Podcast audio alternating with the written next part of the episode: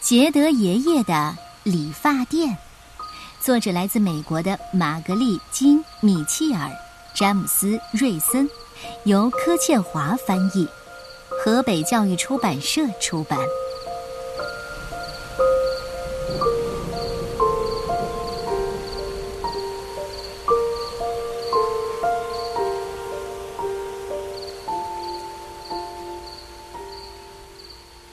杰德先生。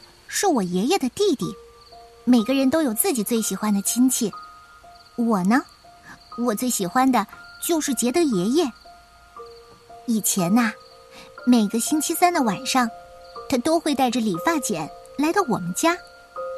在我们那一带黑人社区里，只有他一个理发师。爸爸说，在杰德爷爷帮人理发以前，他和爷爷得走三十里路去剪头发呢。杰德爷爷先剪爸爸的头发，再用小刷蘸满肥皂泡沫，涂在爸爸的脸上，刮胡子，然后他帮爷爷也这么做一遍。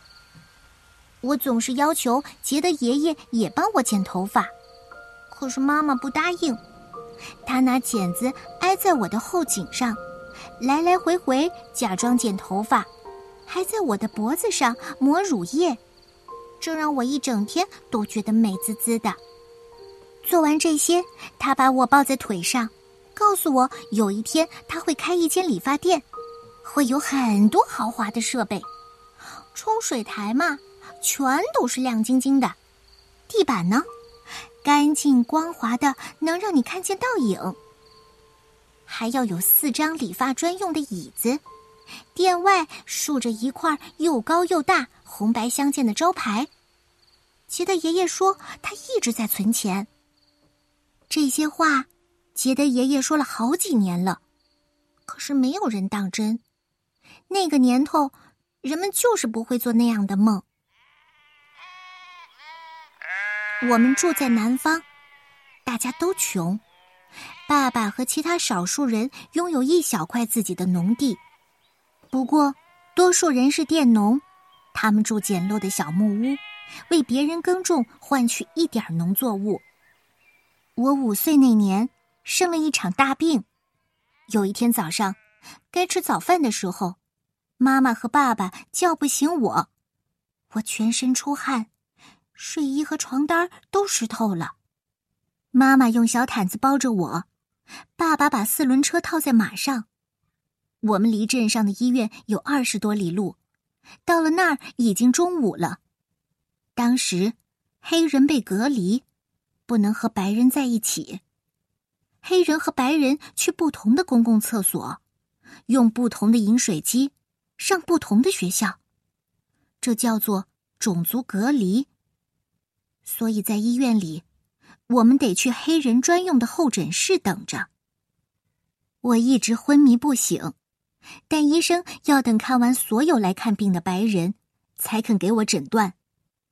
医生告诉爸爸，需要给我做手术，费用是三百美元。三百美元在当时是一大笔钱。爸爸根本不可能有那么多钱，没有钱，医生就不肯动手术。妈妈又把我包回毯子里，带我回家。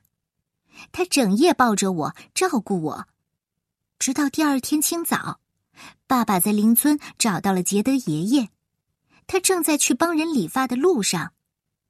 爸爸告诉他我的病情。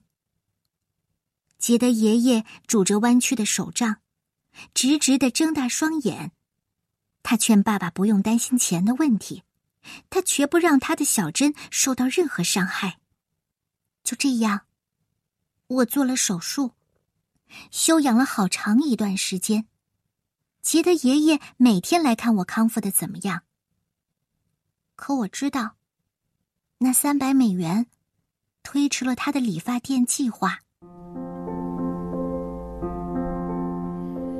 几年以后，杰德爷爷的店差点开成了，他存够了买地和盖房子的钱，只差装潢和设备了。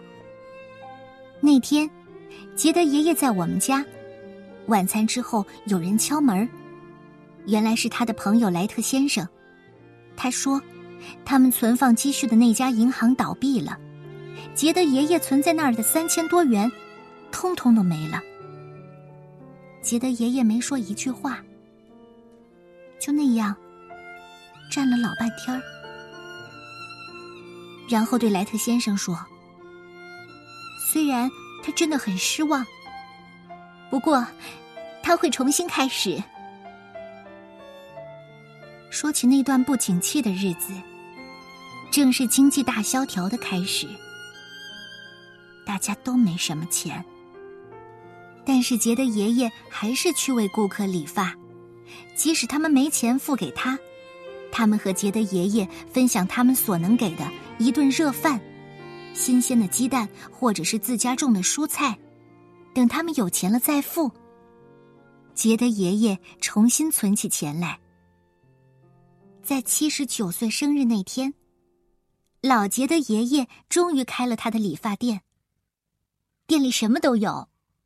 就像他说过的，宽敞舒服的椅子，四个理发台，真的，还有地板干净的发亮。开张那天，从四面八方来了很多的人，都是杰德爷爷的顾客。过去的那么多年，他去给他们理发，现在他们都来祝贺他。我敢说，他理了一整晚的头发。还有第二天整个白天和晚上，一直到第三天，杰德爷爷太兴奋了，连觉都不用睡了。我当然也去了。世界上没有任何事比这更重要的。我坐上大大的椅子，杰德爷爷抹了乳液，拍拍我的脖子，就像以前一样。他推着我和椅子转了一圈儿又一圈儿。不久以后，杰德爷爷去世了。我相信他走得很快乐。